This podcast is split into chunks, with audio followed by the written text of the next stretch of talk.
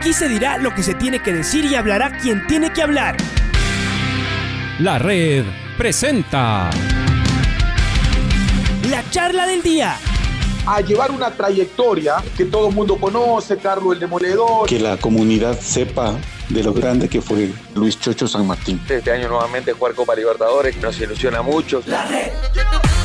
Los protagonistas lo dicen todo junto a los periodistas de la red. La camiseta más linda que me pude haber puesto en mi vida, ¿no? La camiseta de la selección. Los grandes clubes no priorizan competiciones, las disputan. En este año 2021 la selección se juega prácticamente su futuro. En donde estés y a la hora que tú quieras. Bienvenidos ahora tenemos la gran oportunidad y el gusto de poder entrevistar al doctor Richard Cabezas. Él es el, médico de Liga Deportiva Universitaria. También queremos que nos cuente información sobre algunas noticias que hemos visto sobre afectaciones médicas después del COVID-19 en jugadores, pero al mismo tiempo conocer un poquito más al doctor Richard Cabezas, cómo inició también con su carrera, qué tan futbolero es o no. Así que, doctor, muchísimas gracias por aceptar nuestra entrevista. Sabemos que, que ya también se está preparando para este viaje eh, rumbo a esta final que jugará Liga el día de mañana frente al 9 de octubre, pero igual gracias por, por esta entrevista y este espacio. ¿Cómo está, doctor? Bienvenido. Buenas tardes. Eh, sí, todo bien, muchas gracias y, y gracias por, por la invitación. Doctor, para conocerle un poquito más, porque siempre lo, hemos visto en esta faceta, dándonos novedades sobre el equipo y demás, ¿cómo comenzó usted en esta parte de la medicina? Si nos puede decir, bueno, eh, cómo eligió la carrera, si siempre esto fue lo que le gustó y cuánto tiempo estudió, porque eso igual nos interesa ya que sabemos que esta carrera es larga. Eh, sí, yo salí del colegio, me gradué del colegio y entré a la Facultad de Medicina de la Universidad Central y estuve ahí cuatro años y me retiré de la medicina. Me retiré de la medicina por ocho años y eh, al noveno año de haberme retirado decidí volver a estudiar, así que regresé a la Facultad de Medicina de la Universidad Central, terminé la carrera, hice mi rural en Cayambe y luego hice el posgrado en Medicina Deportiva en la Universidad Católica. ¿Esto siempre fue algo que, le gustaba, Doc, eh, la medicina deportiva, o fue algo que con el tiempo ahí usted eh, lo vio como algo que le gustaba? ¿Por ahí siempre le gustó jugar al fútbol? ¿Cómo fue esa elección?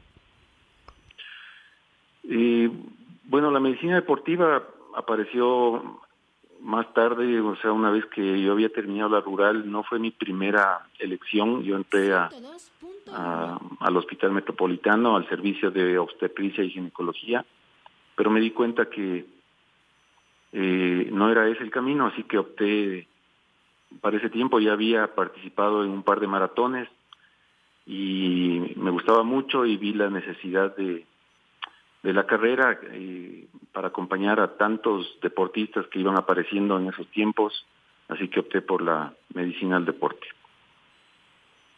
Pero usted era, ¿cómo lo va mi doctor? Saluda. Y bienvenido, Chaquita, a la cita con Mike. Gracias. Estoy acudiendo a esta cita que me hizo eh, mi compañera Maite. Estoy escuchando el tema, estas historias, estas crónicas de cómo es que se inicia en la medicina, pero poquito antes, futbolero, jugó al fútbol, hincha de algún equipo, iba al estadio, no iba. Cuente. Eh, bueno, jugué fútbol en el colegio, pero lamentablemente siempre en la suplencia. Y uh, yo fui por primera vez al estadio en cuarto curso del colegio. Y ahí es donde me convertí en hincha de liga. Y bueno, he sido hincha de liga a partir de ese momento hasta el día de hoy. ¿Qué jugadores vio en ese partido que asistió? Que le sedujo y le atrajo para hacerse hincha de liga. ¿Se acuerda? bueno, yo me acuerdo eh, claramente el partido contra el Aucas en que eh, jugaba Berrueta todavía en el Aucas y, y le ganamos, y Liga le ganó 8-0. Así que ese partido no, no me voy a olvidar. Yo creo que ese fue de los de los primeros que, que realmente me impactaron y, y ya quedé fijo como hincha de liga. Doctor, ¿cómo le va? Luis Quiero le saluda. Doc, usted dice que se retira de, cuarto año. Disculpe por ser muy curioso. ¿Podemos conocer qué pasó? ¿Por qué se retiró? Tal vez dijo, no, no, no, mejor medicina, no, me, me dedico a otra cosa. Y después dijo, no, lo medicina lo mío. Cosas que pasan entre jóvenes, ¿no? Así nos pasa a veces. Tomamos una decisión, después decimos no, después decimos otra vez sí. ¿Fue algo así, Doc? Fueron diferentes circunstancias. En realidad, eh, en ese tiempo eh, no me sentía tan bien preparado para, para mi objetivo eh, final, que era terminar la carrera, irme a los Estados Unidos a hacer un, un posgrado. Así que opté por sí, por retirarme mejor temprano que tarde y me dediqué a trabajar, me dediqué a hacer negocios. Eso hice por por estos ocho años que estuve fuera de medicina, pero finalmente me di cuenta que ese era mi, mi destino para la vida. Y, ya cuando nuevamente, ya va a entrar la MAI luego de, esta pregunta también, ya decide estudiar, ¿tenía otra, tal vez, em, otra especialización que no sea lo deportivo? Decía lo deportivo y ya dijo la ginecología, ¿tenía tal vez otro, otro objetivo o no? Siempre, siempre fue lo deportivo. No, eh, siempre el objetivo era la, ginecología, porque mi papá es ginecólogo y yo le vi eh, trabajar tantos años y eso es lo que me gustaba. Me gustaba trabajar con él, acompañarle en sus cirugías, en, todo lo que hacía. Así que esa fue mi, mi primera elección. Pero como le digo, estuve retirado ocho años, entonces la edad ya no era la misma, pues. Entonces, del rato que, que, empecé a hacer eso, me di cuenta que me iban a tomar um, eh, muchos años dentro del hospital y para ese tiempo ya tenía dos hijos chiquitos, estaba casado, tenía dos hijos chiquitos, entonces eh, necesitaba algo que me dé más tiempo con ellos. Por eso opté por la medicina deportiva. Estamos conversando con el doctor Richard Cabezas, él es eh, el médico en Liga Deportiva Universitaria y también estamos conociendo un poquito más de él en cuanto a su perfil profesional, personal y después ya que nos dé las últimas novedades también del equipo de Liga. Doc, ¿y cómo se da su vínculo con, con Liga? Eh, siempre, bueno, esto fue algo primero que se le dio, antes tuvo experiencia, por ejemplo, en otro equipo, ¿cómo fue esa parte?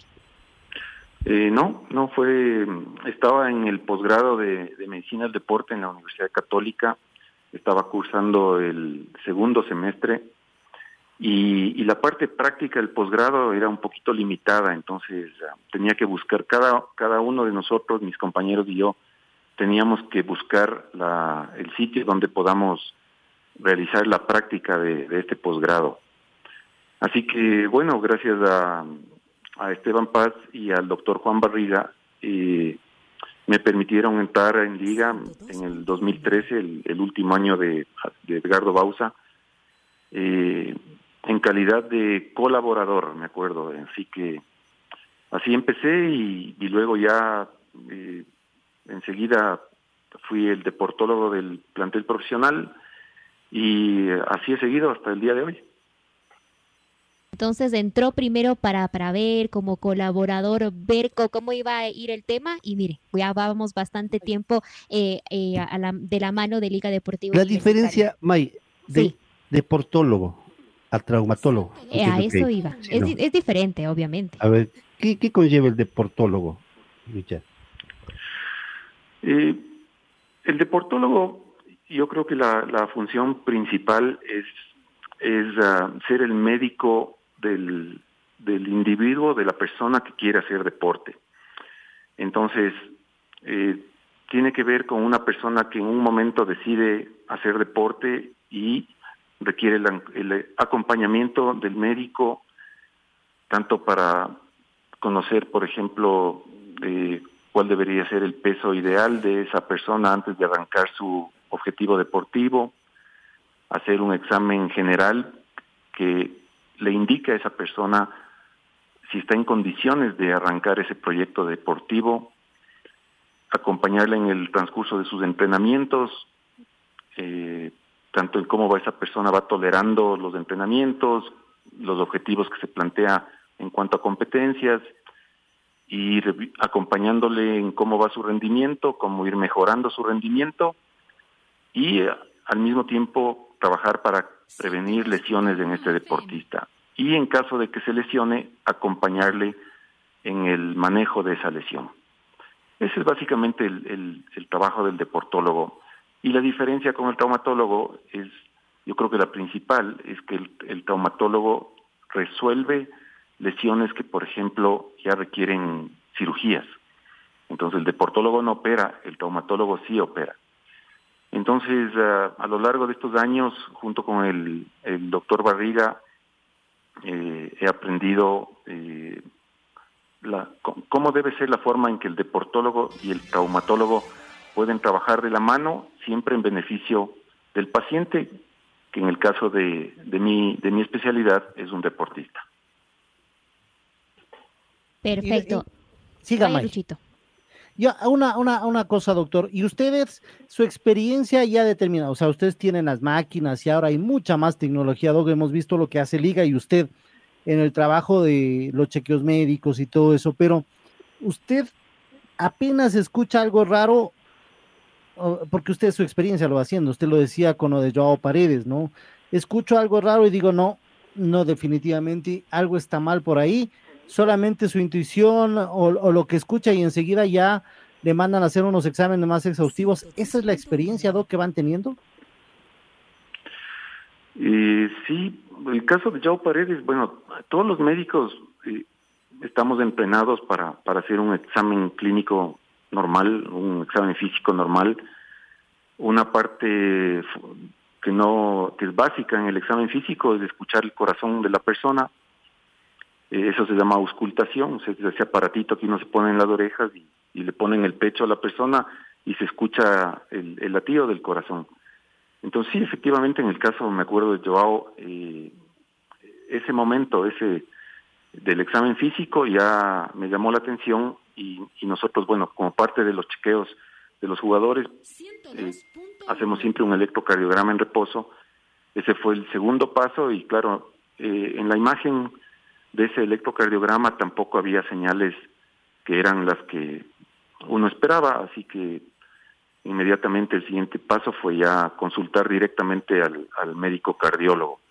Y así es como arrancó el, tema de Joao y, luego de muchos exámenes y muchas consultas, eh, contábamos en ese momento con, con dos cardiólogos de muchísima, muchísima experiencia, eh, el doctor Iván Zuleta, el doctor Ricardo Hidalgo, y, sí, finalmente se, se, determinó que, que, la condición del jugador no era la, la que se requería para, para el deporte de alta competencia. Así que así esa es más o menos como fue la historia con Joao. Doctor, ¿también alguna otra experiencia que, nos pueda contar como gajes eh, del oficio eh, suyo, de estar bastante cerca a los jugadores, de, poder también cuidarlos, darles este tratamiento que necesitan de acuerdo a su lesión? ¿Alguna experiencia que nos pueda compartir también de, de algo que le ha llamado la atención, algo chistoso en algún momento que le pasó o algo que le enseñó también eh, algún tipo de aprendizaje diferente que antes no había visto? Bueno, con, con los jugadores de liga he mantenido siempre una, una muy buena relación y, claro, siempre y cuando el jugador no esté enfermo o lesionado, eh, ha habido momentos eh, en que nos hemos, hemos compartido muchas cosas, nos hemos reído juntos, pero ya en la parte específica de, de nuestro trabajo en liga, lamentablemente es, es el contacto con el jugador cuando, cuando está enfermo o cuando se lesiona. Y esas sí, lesiones he visto un montón. Eh, creo que, por ejemplo, la, la, la, del año pasado con el choclo, e, esa fue una, una, una lesión impactante, una lesión inesperada que no había visto, yo personalmente no había visto. Entonces, uh, sí, fue un, un, un, momento, momento un poco duro, especialmente eh, me acuerdo en el trayecto de Ambato a Quito, eh, íbamos juntos en la ambulancia y, y eh, yo le escuchaba eh, conversar a él con su esposa, yo hablaba con ella al mismo tiempo y claro, ella, o sea, la familia, su esposa, su mamá, todos angustiados eh, y por lo que vieron, por lo que se escuchó. Así que bueno, ese, ese, ese es el, trabajo nuestro, que, que no, digamos, no es el más bonito del fútbol. Eh, cuando, cuando más contacto tenemos con el jugador es, es cuando aparecen las lesiones, pero pero como le digo, la, la, la, relación que uno ha logrado establecer con ellos permite que el camino que, que se recorre durante la recuperación de la, de la lesión sea, sea más fácil y, y, bueno, se, se le debe a conocer mucho más al jugador. Médico de un equipo de fútbol. En una época donde estamos aprendiendo todos, estamos conviviendo todos con una pandemia como el del COVID.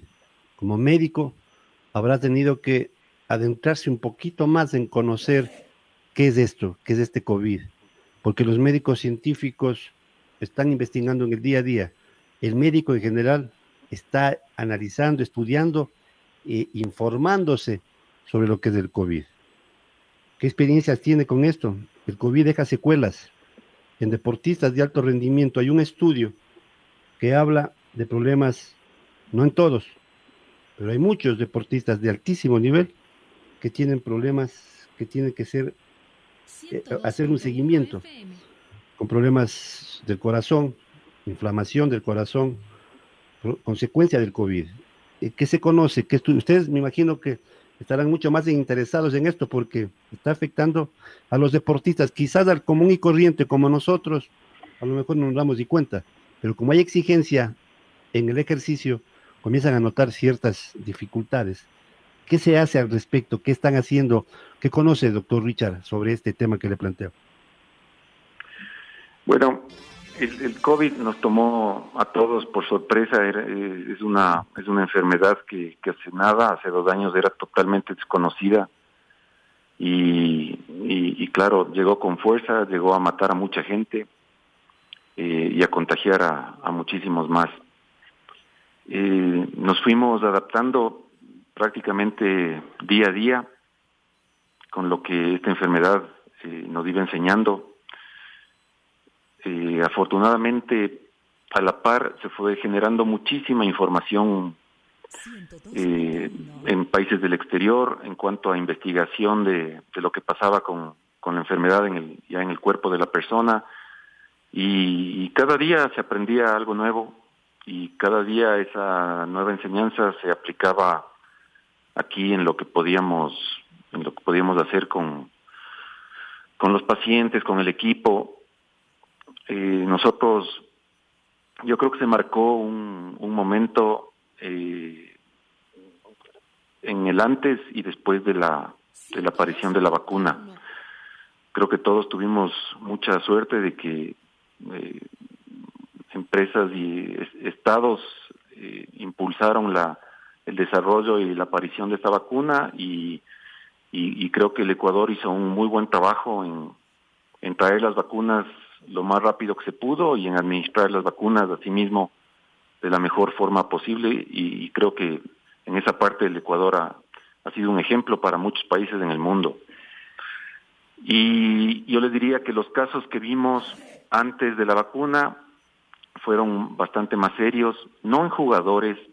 En los jugadores, afortunadamente, siempre vimos, eh, yo le diría, antes de la vacuna, sí, los síntomas eran más fuertes, el tiempo de aislamiento era mayor, pero porque eso es lo que se conocía del virus en ese momento.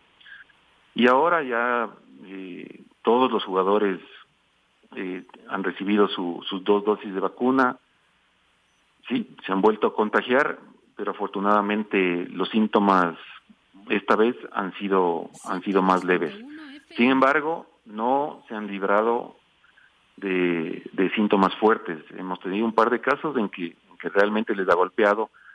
Entonces nosotros lo que hacemos es vemos cómo el jugador va tolerando el contagio, los síntomas que tiene, cuántos días se va demorando en superar esos síntomas y dependiendo de esa respuesta del jugador, tomamos las decisiones en qué hacer eh, para que pueda regresar al entrenamiento.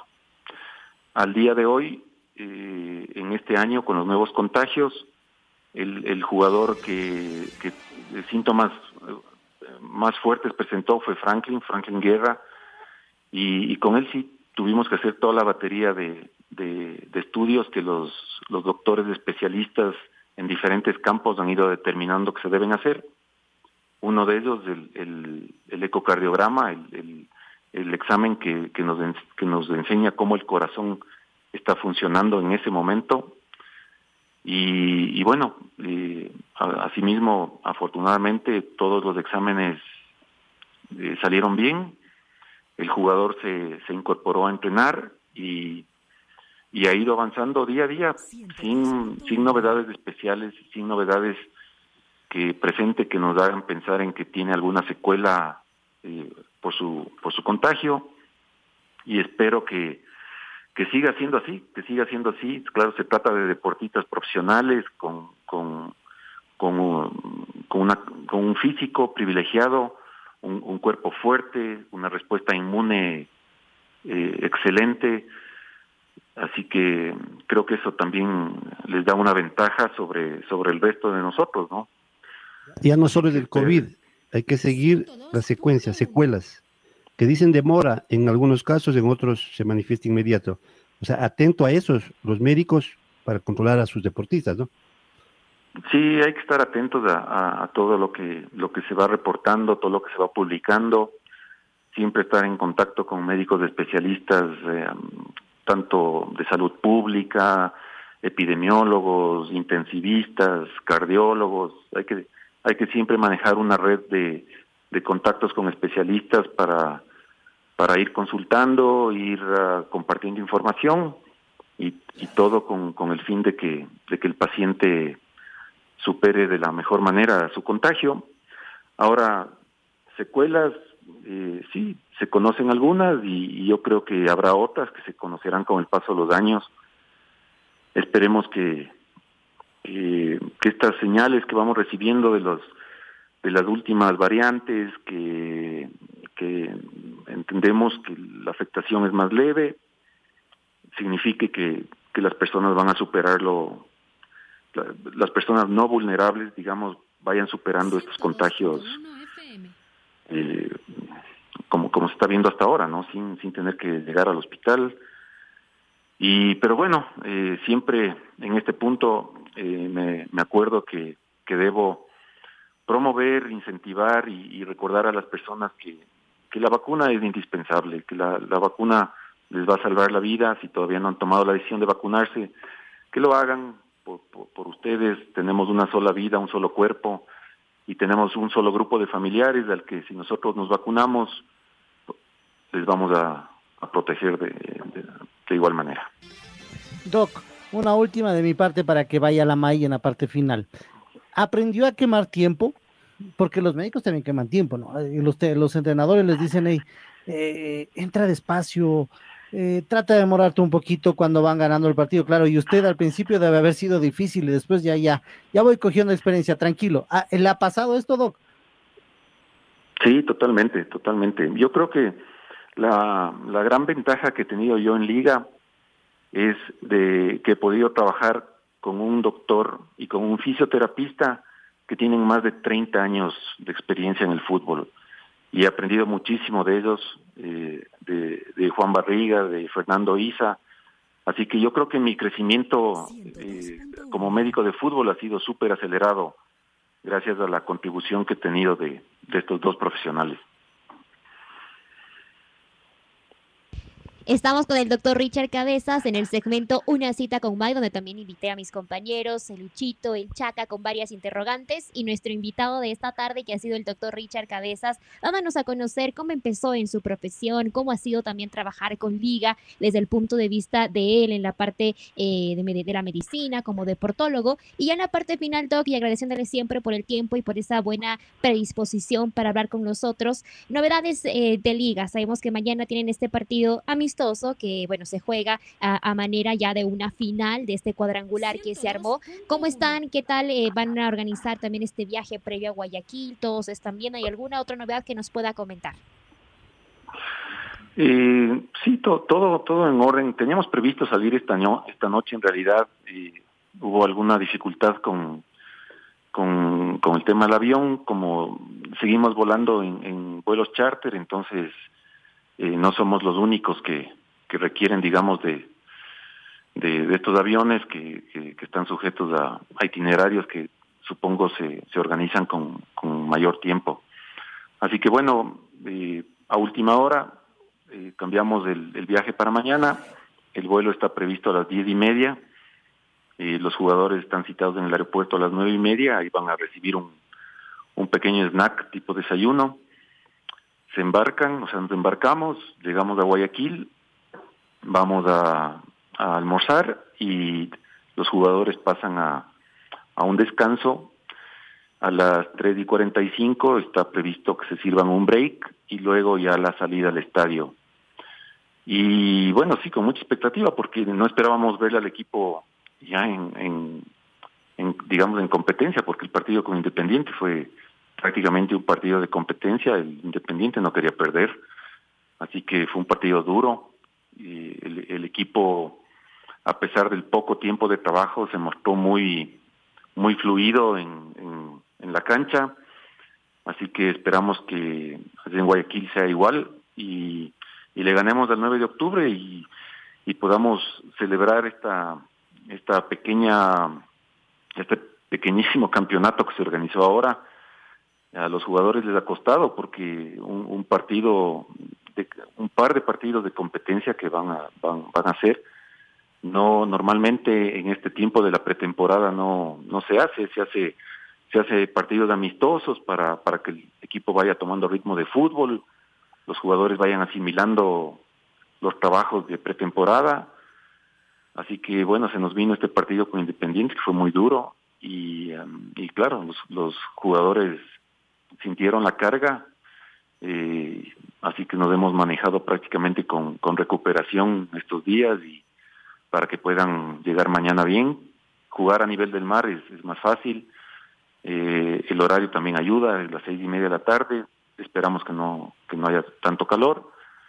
Y eso, esas son las novedades de liga por lo pronto. E, inclusive Alexander Alvarado está citado.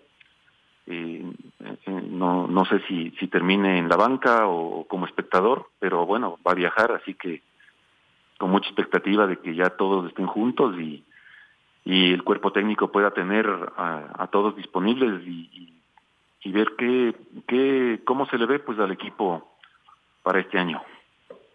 Claro que sí, Doc. Muchísimas gracias ahí por la información. Sabemos que en esta época de pretemporada es lo que va a importar, ¿no? De que los jugadores vayan tomando el ritmo, vayan también eh, viendo cómo se sienten físicamente, cómo se arma el equipo y también de la mano tanto del cuerpo técnico como de usted con el doctor eh, Barriga, que están siempre pendientes de cada uno de los jugadores. Bueno, su mensaje final, eh, Doc, igual para toda la hinchada de liga que lo escucha, que de seguro conocieron un poquito más de usted y espero que esta no sea la última que la podamos entrevistar desde de otro punto de vista. Gracias, Doc.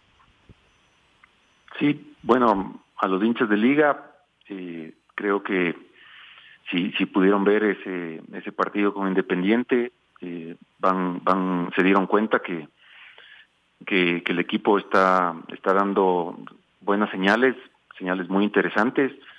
Faltan todavía eh, por, por adaptarse, por tomar ritmo de fútbol, eh, las nuevas contrataciones y hay que tener la expectativa, hay que tener la confianza en el equipo, hay que acompañarle de donde estén eh, y pedirles que, que, le pongan mucho ojo a esos jugadores jóvenes que, que, estamos viendo ya. Bueno, ya le vieron el año pasado a Nilson Angulo, este año a Sebastián González también, este año pudieron ver el gol de Juan David Macías, pudieron ver ese rendimiento de Carlos Basurto como central, Así que estamos muy, muy contentos con los jugadores jóvenes, estamos con mucha expectativa de los chicos que van a participar en la Libertadores Sub-20, ya que muchos de ese equipo van a entrenar con el equipo profesional durante todo el año.